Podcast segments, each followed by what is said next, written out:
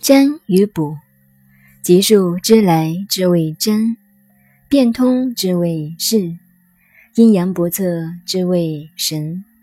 要了解易经，必须了解卦与象，就是要会画卦。八八六十四卦要背得来，每一卦的变化现象都要知道。不但要知道象，还要知道数。数有先天数。后天数，这些都要记得。先天数就是一乾兑离震巽坎艮坤，也就是乾一兑二离三震四巽五坎六艮七坤八。后天数是一洛书配后天卦的数字，为。坎一，坤二，震三，巽四，中五，乾六，兑七，艮八，离九。后人把它编成歌诀，以便记诵。一数坎西，二数坤，三震四巽，数中分，五记中宫，六乾巳，七兑八艮，九离门。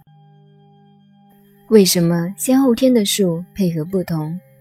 我们过去已经说过，后天数以何时为主？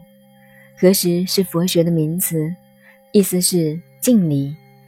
如果你看到某某何时的文字，就是说某某敬礼的意思。何时就是合拢来为时。后天的数以何时为代表，先天的数不是何时。而是以阳极配合中和而来，所以说吉数之来之谓占，占就是未卜先知，不要卜卦就能知道未来的事。古人掐指一算，就是这个意思。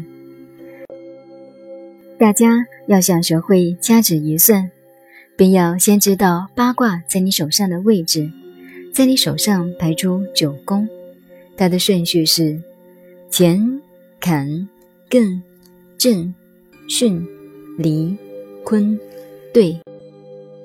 如果我们在手掌上排成九宫，你便可以根据易经的方法来掐指而算了。但是各位要注意，占是占，卜是卜。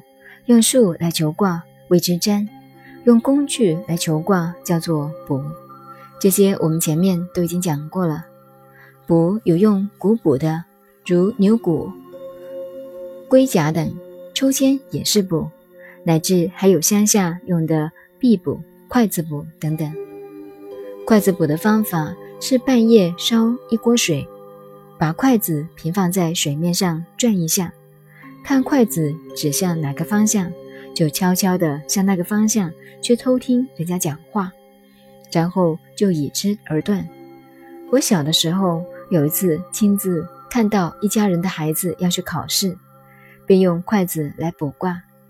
他的父亲顺着筷子的方向去外面偷听，刚好邻居要牵狗进来，狗不进来，邻居便骂狗：“天到什么时候了，你还不进来？”他爸爸听到快点进来，就很高兴，说一定会中。后来果然中了，这也是很奇怪的。乡下很多人用这个方法，这叫做听云言。偶尔听到对方不加思考的一句话，叫做吉，用这个吉来断毁令吉凶，就是所谓的吉数之来谓之占。